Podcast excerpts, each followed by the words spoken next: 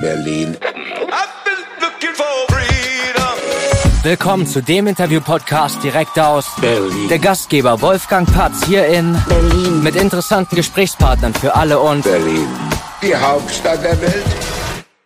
Moin Jaco. Guten Morgen, Wolfgang. Hi, schön, dass du hier bist.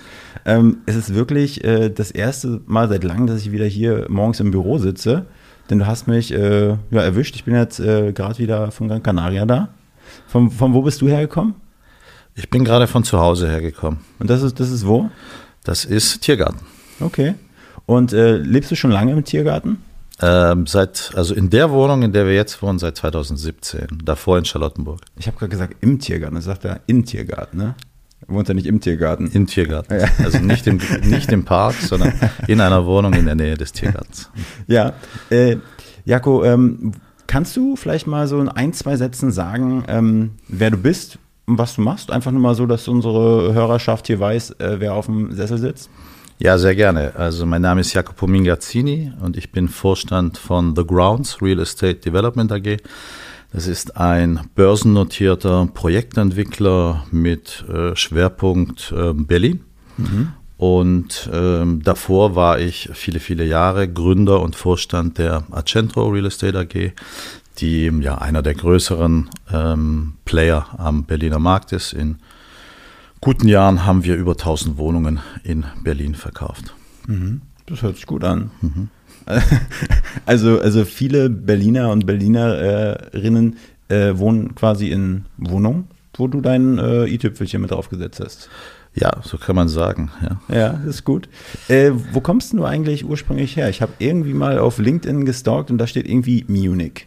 Kann das sein, dass du da aus der Region kommst? Nein, in München, in München habe ich studiert. Ich bin ähm, Italiener. Ich habe auch heute noch einen italienischen Pass. Beide meine Eltern sind Italiener. Meine Familie ist aus Bologna. Und ähm, ich bin die ersten Jahre meines Lebens viel rumgekommen, geboren in Turin, dann ein paar Jahre Bologna, dann ein paar Jahre Frankfurt. Aber die meiste Zeit meines Lebens habe ich tatsächlich in der Jugend in Stuttgart ähm, gewohnt, wo ich von der äh, meine gesamte Gymnasialzeit verbracht habe. Und erst später dann ähm, hat es mich äh, beruflich bedingt äh, nach Berlin verschlagen. Ja. Und jetzt mittlerweile seit vielen, vielen Jahren in Berlin tätig, äh, Ja. Was, die, was Immobilienwirtschaft natürlich die spannendste Stadt Deutschlands ist. Und Und, wenn ihr- vermutlich ganz Europas. Und wenn du jetzt mal so, so, so vergleichst, die ganzen Städte, wo du schon äh, ja, genächtigt hast und gelebt hast, äh, wie würdest du Berlin zu diesen Städten im Vergleich stellen?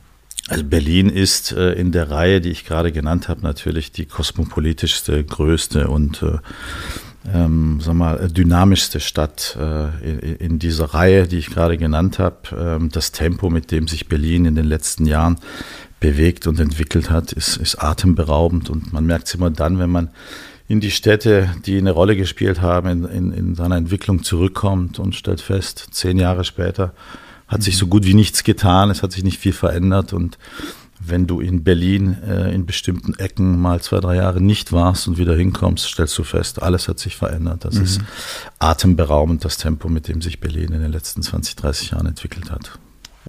Aber Berlin, ich sag mal, das war, hat, hast, hat sich ja wirklich gut angehört, aber ich meine, für, für dich ganz persönlich, so was, also wie bewegst du dich in Berlin? Was, was bedeutet Berlin für dich? Also für mich ist Berlin irgendwie, ja, es ist halt irgendwie schon ganz schön abgerockt, stellenweise schon ziemlich dreckig, aber irgendwie fühle ich mich wohl und es ist so ein bisschen Heimatgefühl für mich mittlerweile, obwohl ich aus MacPom komme, aus dem Norden, habe ich das Gefühl, Berlin, da, da, ja, da komme ich an.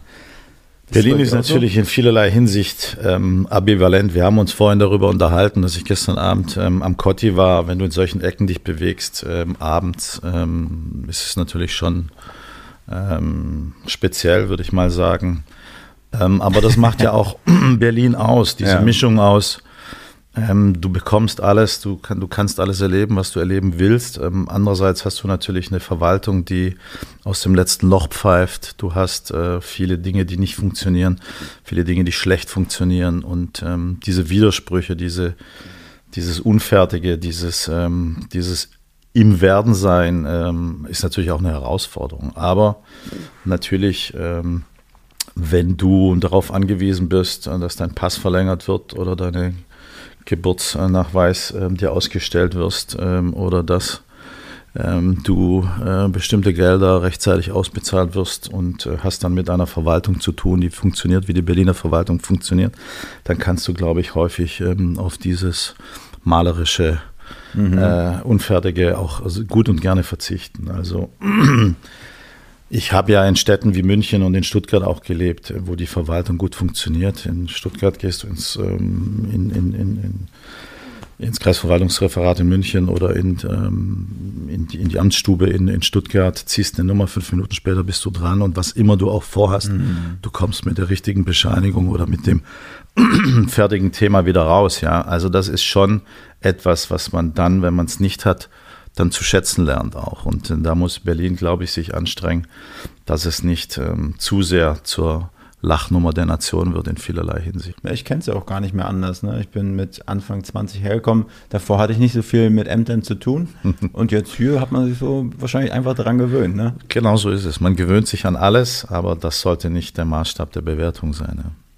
Ähm, du wohnst ja in Tiergarten. Was, was gefällt dir ganz besonders an Tiergarten? Also warum wohnst du da? Weil die Mikrolage sehr, sehr, sehr gut ist, ähm, da wo ich wohne und weil ich da die Möglichkeit hatte, ähm, die Wohnung, die mir vorschwebt, zu realisieren. Ja. Ähm, auf einem wir, Dachgeschoss, ähm, Rohling, mhm. äh, haben wir äh, das Dach neu ausgebaut und so ja. konnten wir unsere Vorstellungen von Wohnen eins zu eins umsetzen. Hört sich gut an. ist auch ein schöner Jacuzzi oben drauf. Nein, ganz so ist es nicht, aber es ist schon schön. das glaube ich. Ja gut, äh, müssen wir auch gar nicht tiefer einsteigen. Äh, was für eine Ecken von Berlin gefallen dir noch so? Also wenn man, äh, wenn du jetzt mal außerhalb der, des Berufs unterwegs bist, meinetwegen mit Bekannten, ich kommen irgendwelche Leute, besuchen, die noch nie in Berlin waren, welche Ecken würdest du denen zeigen? Leider Gottes stellt man fest, dass man privat sich doch immer wieder in denselben äh, Bereichen äh, unterwegs ist. Also mhm. das ist halt vor allem Charlottenburg ähm, und Mitte, vielleicht noch Schöneberg, mhm. ähm, Wilmersdorf ähm, und dann in den Süden runter. Aber ähm, es gibt viele Bereiche äh, Berlins, wo man sehr, sehr selten hinkommt. Keine Ahnung. Ich weiß nicht, wann ich das letzte Mal in Köpenick war. Ja. Ich habe dir vorhin erzählt, dass ich hier in der Ecke, wo dein Büro ist, auch noch nie war. Also ja. speziell in diesem, in diesem äh, Viertel hier, in dieser Ecke.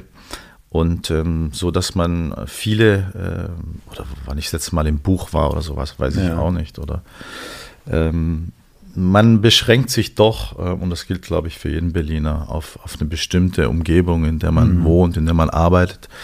Und ähm, in die anderen Ecken kommt man nur ausnahmsweise. Und äh, ich kann mir vorstellen, auch beruflich kommst du viel in Restaurants rum, äh, dass man mal nett essen geht. Kannst du da so ein paar, äh, paar, paar schöne Restaurants mal äh, an unsere Community als Tipp weitergeben?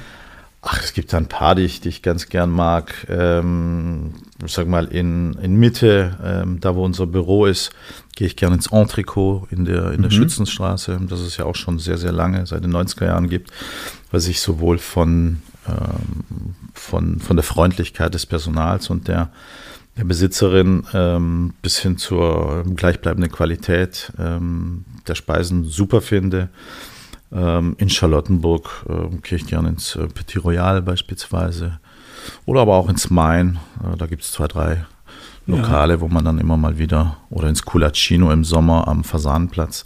Das sind so Lokale, wo ich gerne hingehe. Und ähm, jetzt eine Frage muss mir jetzt aber noch äh, zugestehen, die auch wieder so in diese Richtung äh, geht. Und zwar tue ich mich so ein bisschen schwer damit, in Berlin was Vernünftiges zu finden, wo man auch mal so diese klassischen Afterwork- Partys äh, mal, mal, mal, wieder beiwohnen kann.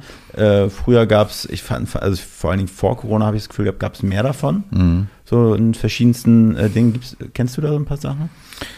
Also das ist jetzt nicht so ähm, Afterwork-Partys oder sowas, äh, wo ich mich jetzt so, so rumtreibe und aufhalte.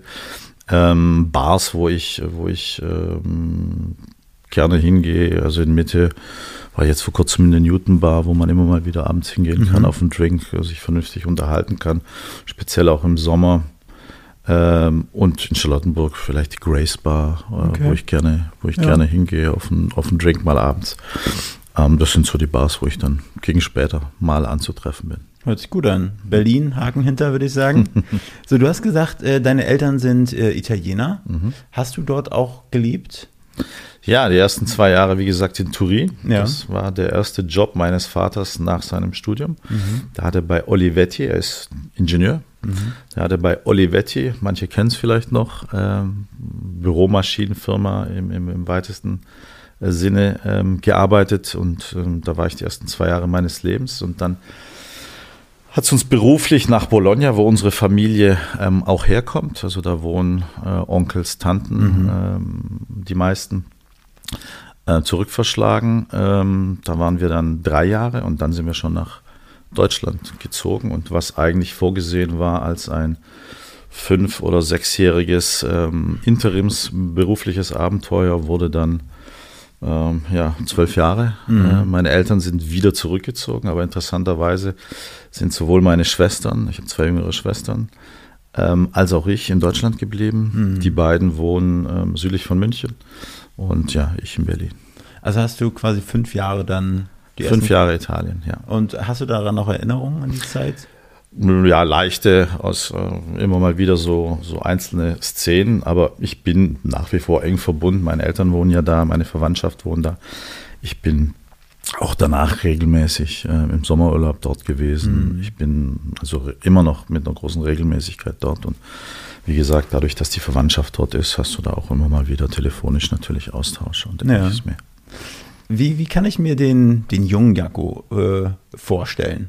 Also wie, wie warst du so als, als, als, als Jugendlicher, als Teenager? Hast du schon immer so, hast du immer schon äh, irgendwie auf deiner Agenda gehabt, okay, ja, Immobilienwirtschaft, Nein, interessanterweise ähm, nicht. Ich hatte schon mit 16 das Angebot, ähm, das ich dann letztlich angenommen habe, eines äh, befreundeten Immobilienunternehmers, ähm, Freunde der Familie, äh, bei ihm ähm, anzufangen, ähm, wenn ich fertig bin mit dem Studium. Ähm, aber ich hatte ein sehr gutes Abi, ich hatte ein sehr gutes Studium. Mein erstes Bewerbungsgespräch, das ich gemacht habe, war in London, äh, bei Mary Lynch interessanterweise ähm, damals. Ich hatte ähm, noch ein, zwei weitere Bewerbungsgespräche bei äh, Unternehmensberatungen. Und ich war noch nicht festgelegt. Ich habe mich dann aber festgelegt für diese, für diese eher mittelständische Unternehmung, äh, habe das aber verbunden mit einem Aufbaustudium im immobilienwirtschaftlichen Bereich äh, an der European Business School, das ich direkt an mein BWL-Studium dann drangehängt habe. Und so kam das ins Rollen, ähm, dass ich mich für eine Branche dann äh, festgelegt habe und ähm, dann äh, von Anfang an eigentlich im wohnwirtschaftlichen Bereich, in dem ich heute noch tätig bin, ähm, tätig gewesen bin.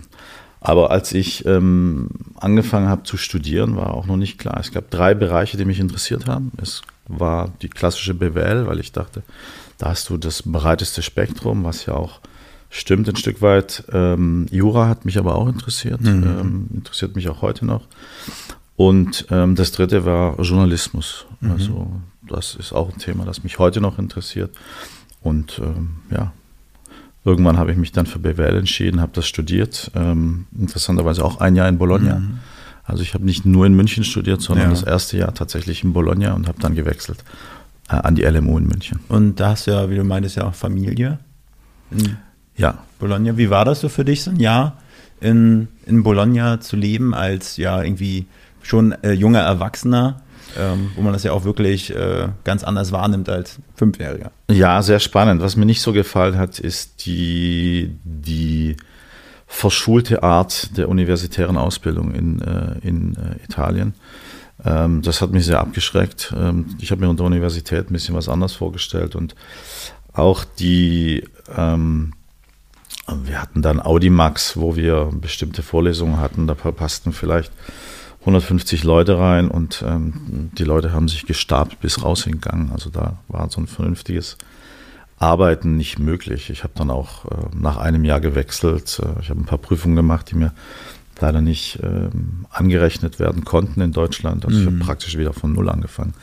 Dann in München, aber das Studium hätte ich nicht so, wie es aufgesetzt war in Italien, ähm, durchziehen wollen. Ja, aber außerhalb der, des, des Studiums, du äh, redest immer viel von Studium lernen und äh, aber was hast du, wie kann man sich das Ich kenne das Leben ja in Ja. Italien. Italien ist ja ein wunderbares Land. Ja. Italien ist äh, traumhaft, die Leute sind nett, äh, du hast ein anderes Klima, du hast äh, so viel Schönheit, mhm. auch in den Städten und sowas, aber dort zu studieren oder auch dort zu arbeiten, ist schon eine Herausforderung. Wenn wir, wenn du so wie ich ja dann in Deutschland gewohnt bist und mhm.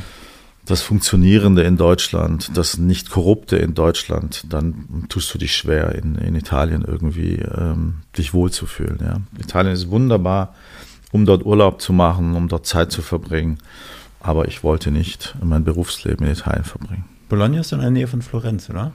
Das ist, wenn du ähm, die Brennerautobahn runterfährst. Ja dann kommst du an Bologna vorbei, um nach Florenz zu fahren, ja. Das ist dann von Bologna noch eine Stunde, bis du ah, in Florenz bist. Genau.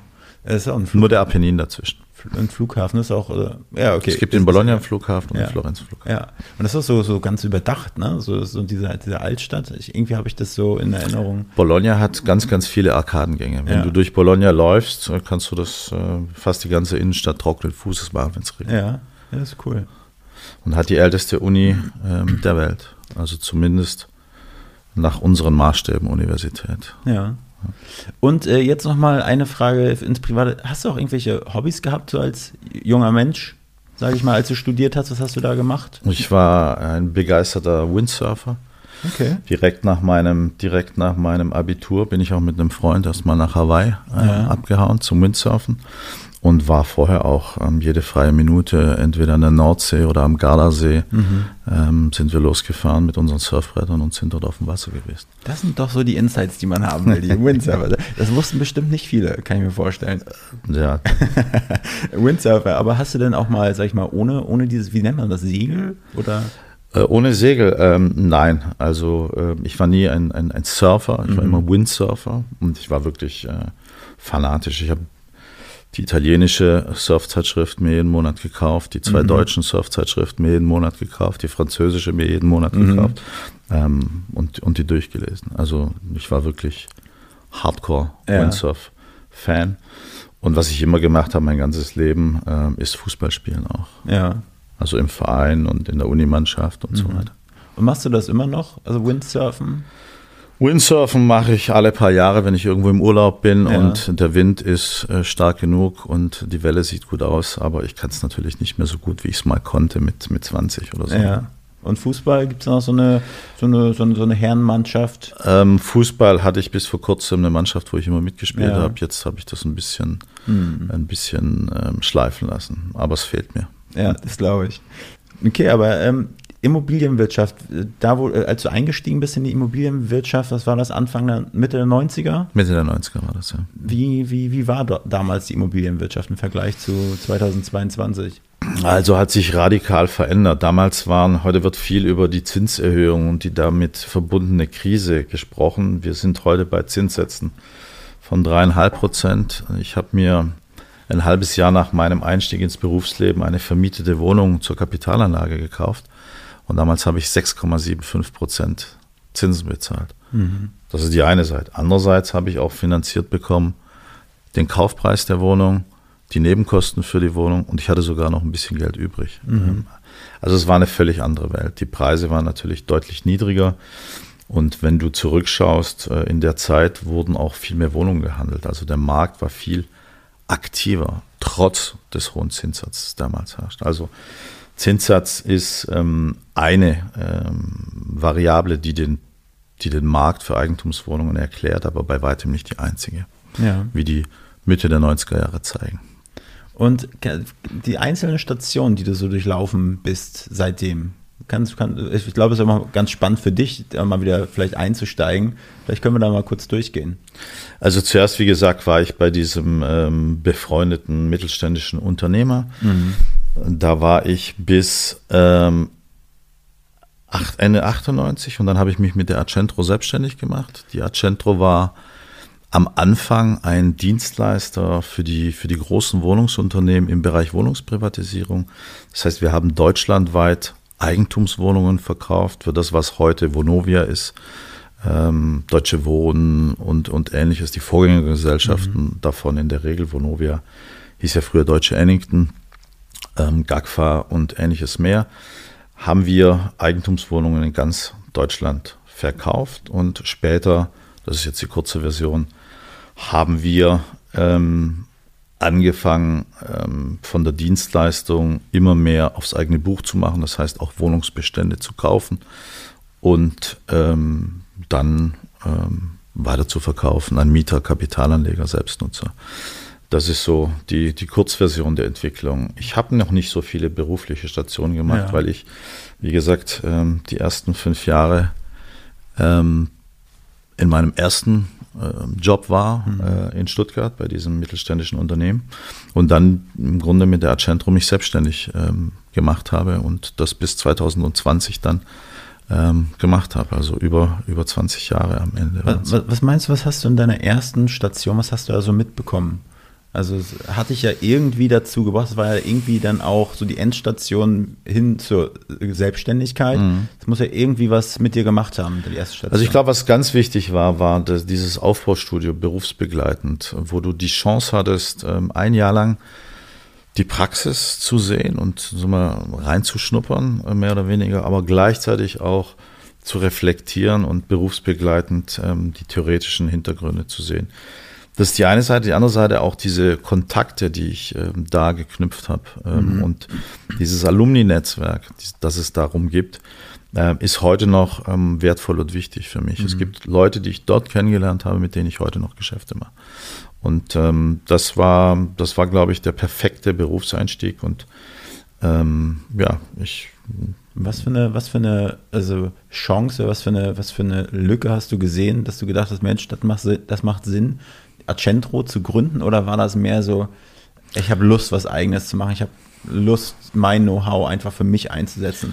Da, ja, das war schon so, dass ich ähm, mit dem Hauptgesellschafter und Geschäftsführer dann unterschiedlicher Meinung war, was die weitere Entwicklung des Unternehmens angeht. Äh, das war die eine Seite, dass ich das Gefühl hatte, ähm, das in eine andere Richtung entwickeln zu müssen.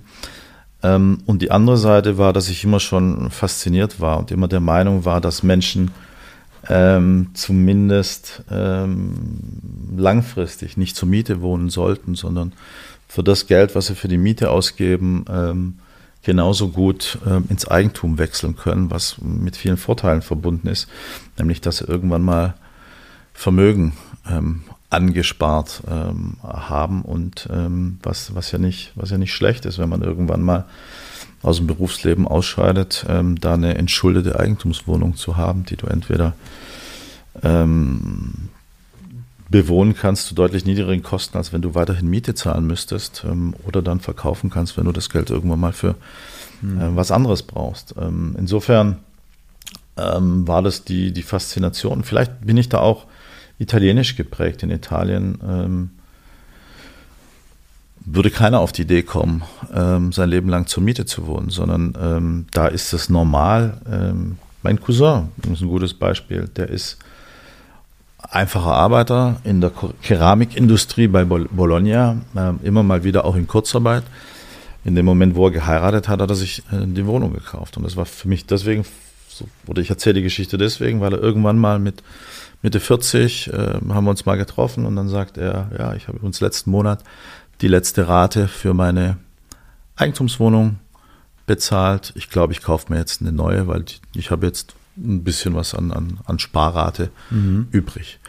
Das ist die Denkweise ähm, dort. Der mhm. ist äh, Mitte 40. Ich weiß nicht, was die Wohnungen jetzt da in Imola, wo er konkret wohnt, kostet, aber der hat sicherlich als einfacher Arbeiter jetzt irgendwie ein sechsstelliges Immobilienvermögen. Mhm. Einfach nur, weil er so konsequent war von Anfang an, ähm, das, was du sowieso ausgeben musst, dann Miete in, in, in Eigentum zu investieren. Und ähm, das kann jeder schaffen. In Deutschland versucht es halt kaum jemand, weil es mhm. äh, sozusagen tradiert ist und auch nicht, nicht also normal ist, ja. zur Miete zu wohnen. Ähm, deswegen selbst Leute, die wirklich gut verdienen, ja. äh, finden nichts dabei, äh, weiter zur, zur, zur, Miete zu wohnen. Insofern, das ist etwas, was mich ähm, schon immer irgendwie ähm, beschäftigt hat und, und deswegen habe ich es irgendwann mal zu meinem Beruf gemacht. Was sind denn so die Dinge, also ich denke jetzt so, wer sich jetzt gerade die Folge anhört, der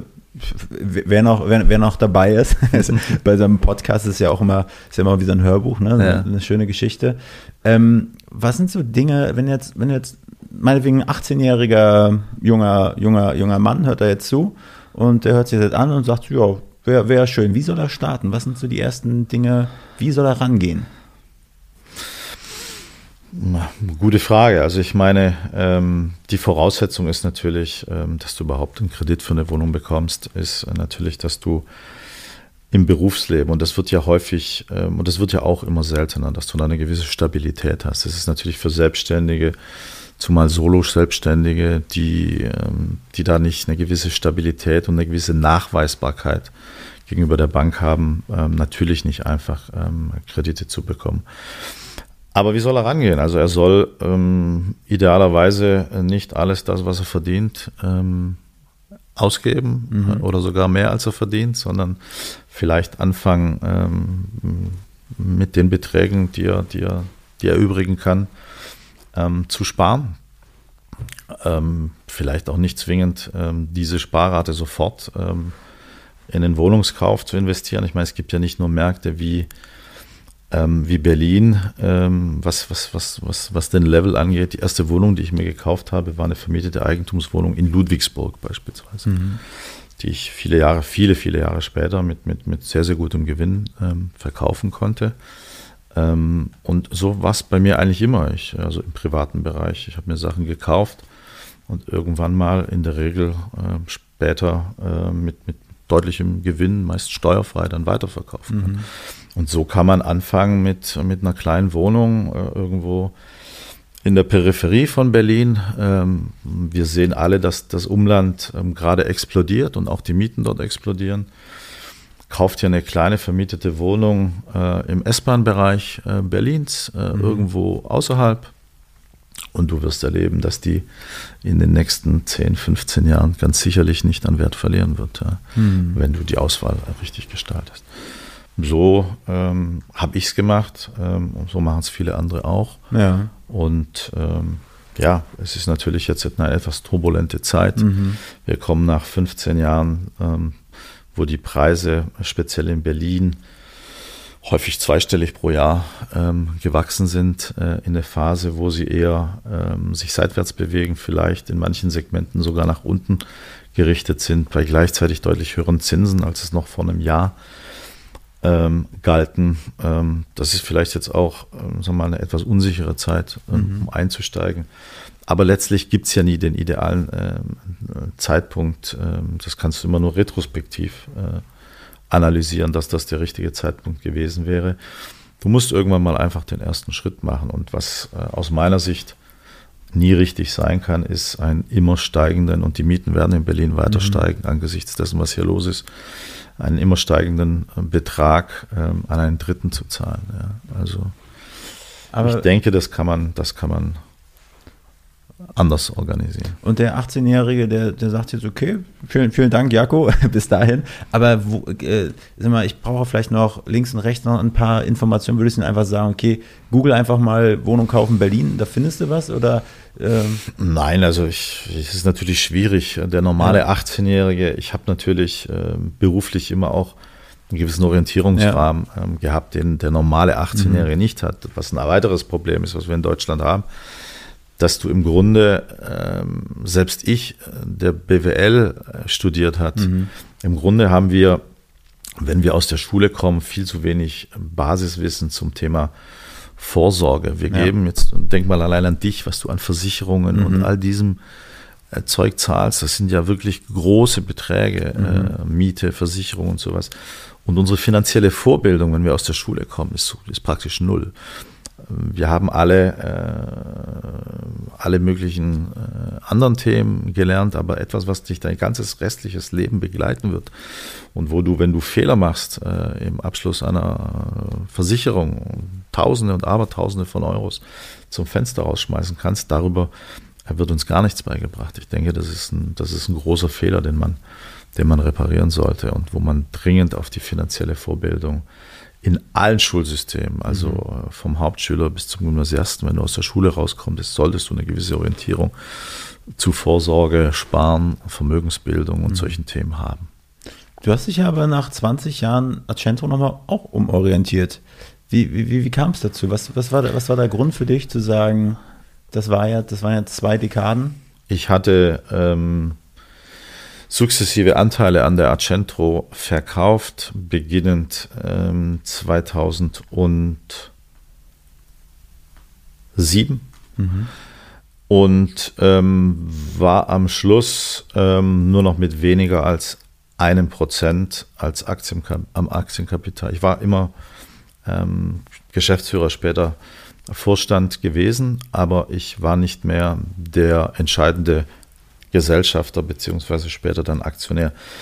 Und die Hauptaktionärin, die dann ähm, sagen wir, in Charge war und die dann letztlich die Kontrollmehrheit hatte und ich hatten unterschiedliche Vorstellungen mhm. von der weiteren ähm, Entwicklung und ich bin natürlich, ich bin in der glücklichen Situation, da jetzt nicht drauf angewiesen zu sein oder gewesen zu sein, da mich zu verbiegen und habe dann gesagt, dann lass uns bitte getrennte Wege gehen und ja. dann sind wir getrennte Wege gegangen. Aber das ist schon krass. Ich, ich glaube, ich glaube, ist immer mit deiner ganzen Erfahrung hat man da vielleicht auch eine gewisse emotionale Distanz, aber trotzdem mir vorstelle, ich habe das Ding mal irgendwie gegründet und dann 20 Jahre später, ich meine, ja, verabschiede ich mich davon. Das muss schon ein schwerer ja, Schritt auch gewesen sein. Das war nicht leicht. Ich meine, ähm, jeden einzelnen der, der 60 Mitarbeiter, die es zu diesem Zeitpunkt waren, äh, war ja durch, durch mich eingestellt worden. Mit vielen hatte ich äh, viele, viele Jahre, teilweise mhm. äh, deutlich über zehn Jahre zusammengearbeitet. Das ist natürlich kein Abschied, ähm, der leicht fällt. Interessanterweise ähm, arbeiten jetzt, ähm, haben sich einige der mhm. Ex-Kollegen ähm, dann ähm, an meine neue äh, Betätigungsfeld bewegt und mit einigen, einem halben Dutzend der alten Kollegen arbeite ich jetzt wieder zusammen. Wenn du jetzt, ich meine, sowas ist ja immer schön zu sagen oder immer, aber eigentlich lohnt es sich gar nicht, darüber nachzudenken. Aber gibt es was, was du vielleicht jetzt rückblickend anders machen würdest, dass du sagen würdest, vielleicht hätte ich doch nicht irgendwie so viele Anteile verkauft, dass ich nicht in diese Situation gekommen wäre? Das ist im Nachhinein, äh, im Nachhinein immer schwierig zu sagen. Du, ich weiß nicht, wenn ich das, ähm, wenn ich diese einzelnen Schritte nicht so gegangen wäre, ob uns das dann genau dahin gebracht hätte. Ich glaube, die, die Kausalketten später ähm, zurückzuverfolgen, mhm. es wäre ganz anders gekommen, wenn ich es nicht, nicht, nicht verkauft hätte. Im Nachhinein haben wir sicher ähm, die ersten Verkäufe ähm, gemessen an der Entwicklung, die dann relativ schnell danach kam ähm, zu günstig verkauft, mhm. aber das ist jetzt auch ähm, letztlich irrelevant. Aber ja, es ist schwierig. Also ich, ich bereue eigentlich keinen der Schritte, ähm, die ich gemacht habe, ähm, mhm. Dass ich ihn so gemacht habe, selbst wenn ähm, selbst wenn natürlich äh, im Nachhinein der ein oder andere Verkauf etwas zu billig war. Ja. Aber jetzt bist du bei The Grounds AG. Ähm, wie kam es dazu? War das so, die haben gehört, Mensch, da, da ist jetzt äh, der, der Jako, der ist jetzt frei verfügbar. Ich schreibe dir mal eine Mail oder was war man da eh schon, sage ich mal? Der ursprüngliche Plan war, ähm, und das war, ich bin ausgeschieden im Mitte März 2020.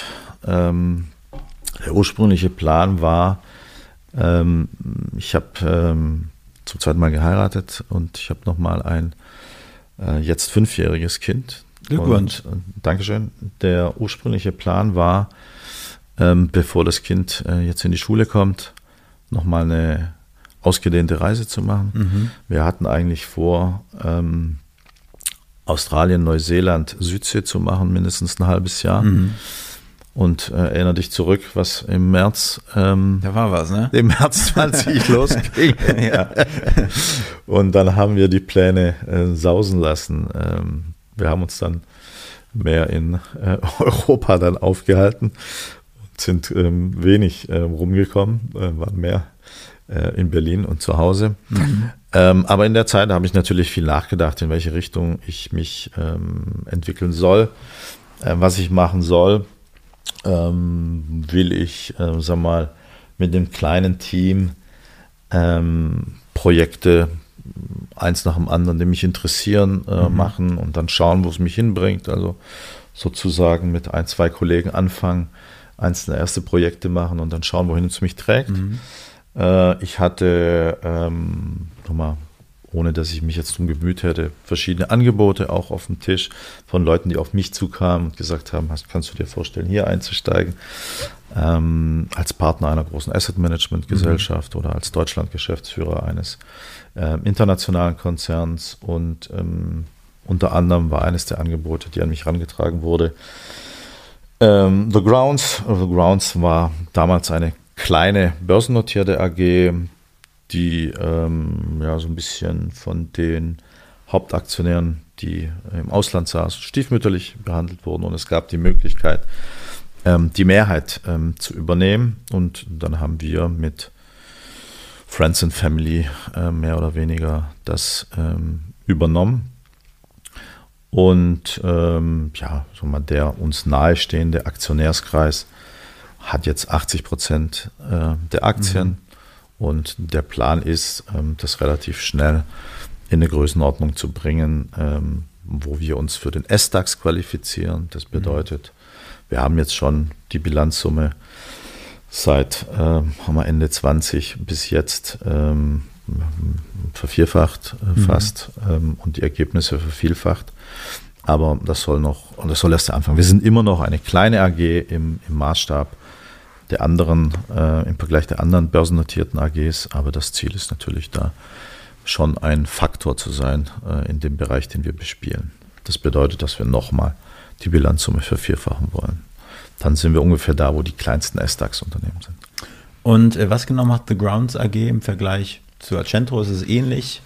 was ihr macht oder gibt es da signifikante Unterschiede? Accentro hat fast ausschließlich ähm, Wohnungsprivatisierung gemacht ähm, und dann einzelne Joint Ventures am Schluss auch mit Projektentwicklern, einzelne Joint Ventures in dem Sinn, dass wir mit Geld bei kleineren Projektentwicklern in Projekte eingestiegen sind, mhm. dafür den Vertrieb gemacht haben. Das hat sozusagen unser Verkauf ähm, überwiegend gebrauchter Eigentumswohnungen arrondiert. Ähm, wir sind jetzt viel, viel stärker im Neubauprojekt, im Neubausegment tätig, als es Accentro je war. Ähm, wir haben Projektentwicklungspipeline von den Verkaufspreisen her gesehen von ungefähr 600 Millionen Euro. Ähm, und ähm, das haben wir bei der Accentro nie gemacht. Das Thema oder das Geschäftsmodell, das die Accentro hatte, ist zumindest was Berlin angeht, auch ähm, nur noch sehr eingeschränkt möglich, weil seit, seit äh, 2020 ähm, das Aufteilen in Berlin auch nicht mehr, nicht mehr möglich ist. Das heißt, ähm, auch Accentro wird sich in der Richtung ein bisschen neu erfinden müssen, mhm. Was diese Tätigkeiten ähm, angeht. Und ja, die, die Idee dahinter ist einfach, dass wir ähm, festgestellt haben oder dass es beobachtet ist seit vielen Jahren, dass in Berlin viel, viel zu wenig gebaut wird, dass der Bedarf an Wohnungen immens ist und dass wir gesagt haben, okay, ähm, wenn ein solches Missverhältnis zwischen Angebot und Nachfrage besteht, ähm, ist bestimmt ein Platz für uns, ähm, wenn wir das erfüllen wollen. Mhm. Und ähm, wir kennen uns gut genug aus im Vertrieb. Wir wissen, was marktgeeignet ist. Und jetzt machen wir uns auf den Weg, geeignete Grundstücke zu kaufen, um diese zu entwickeln. Wie kann man euch äh, unterstützen, sage ich mal? Ich kann mir vorstellen, Mitarbeiter sind vielleicht immer ein Thema, vielleicht auch neue Projekte oder ja, wir sind schon stark ähm, gewachsen, was Mitarbeiter angeht. Wir sind ja praktisch bei Null gestartet, mhm. sind jetzt bei 15 äh, Mitarbeitern und ähm, wollen perspektivisch ähm, noch weiter wachsen. Habe ich mhm. ja erzählt, dass wir uns deutlich ausdehnen wollen. Was wir immer suchen, ist äh, interessante Entwicklungsgrundstücke, ähm, und äh, Projekte, ähm, die wir umsetzen können. Das was für eine das, Größenordnung wäre das? Dass wir konsequent äh, den Markt durchforsten nach solchen Themen. Also die, die Größenordnungen ähm, beginnen bei 50 Wohnungen, also der Sweet Spot ist irgendwo so zwischen 50 und 250 Wohnungen. Mhm. Viel größer. Ähm, wir haben ein deutlich größeres Projekt, das ist in, in äh, Magdeburg. Das ist aber mal, die Ausnahme und das war auch schon in der Unternehmung, als, als wir eingestiegen sind. Mhm. Und ähm, ja, da geht es um 67.000 BGF. Wenn du da nur Wohnungen bauen würdest, was wir nicht tun werden, sondern auch ein paar gewerbliche Themen, dann sind das 1000 Wohnungen bei einer Durchschnittsgröße von ja. 55 Quadratmeter. Also das ist schon ein gewaltiges Projekt. Ähm, Magdeburg ist natürlich ähm, stark im Kommen. Weiß nicht, ob du es mitbekommen hast. Da, da hat Intel ähm, entschieden äh, zu investieren in ein mhm. neues, mhm. äh, ein neues Werk. Und die Investition, die Intel in Magdeburg macht, ist dreimal so groß wie die Tesla-Investition. Mhm. 18 Milliarden werden dort investiert.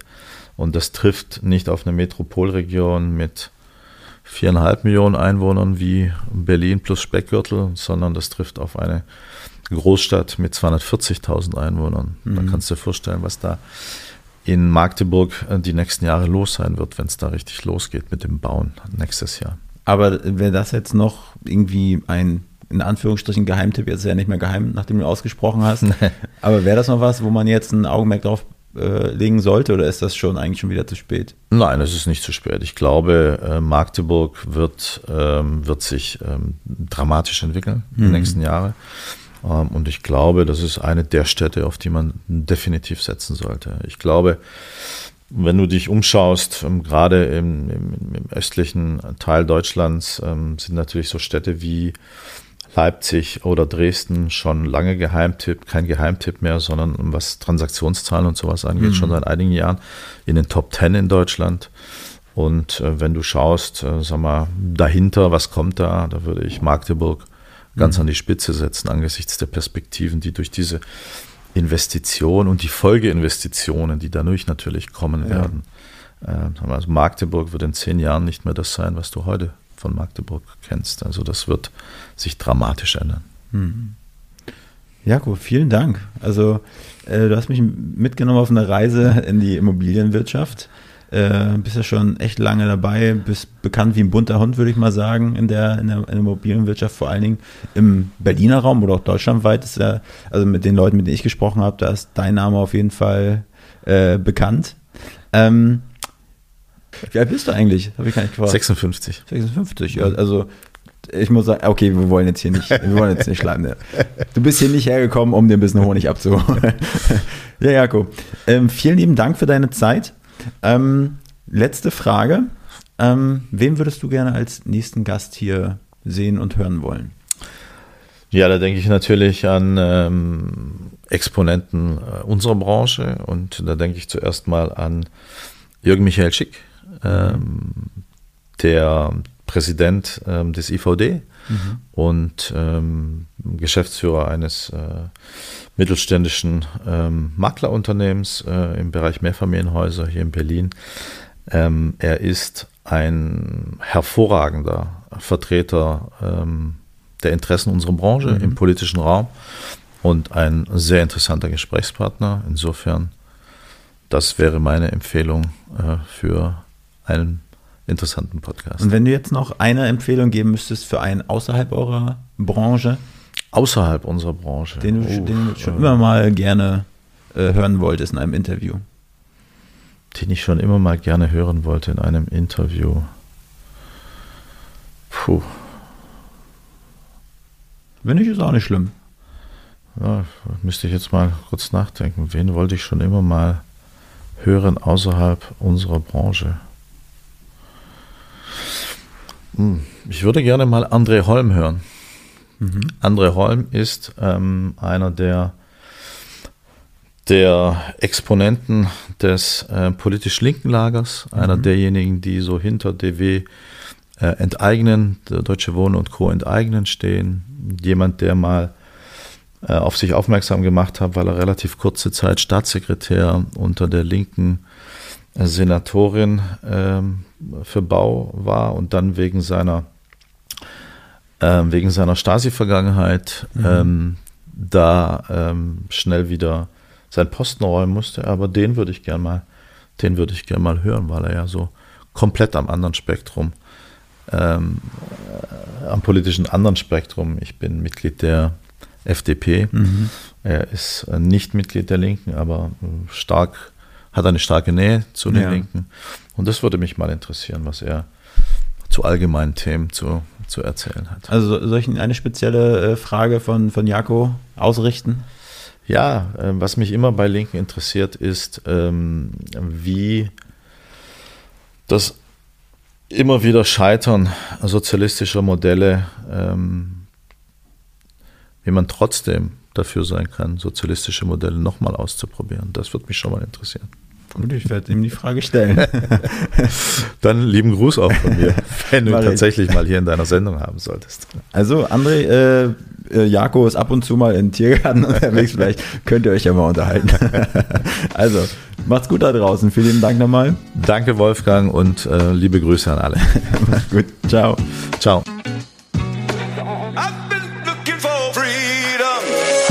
Diese Folge wurde produziert von Next Gen Media, deiner Full-Service-Marketing-Agentur aus Berlin, die Hauptstadt der Welt.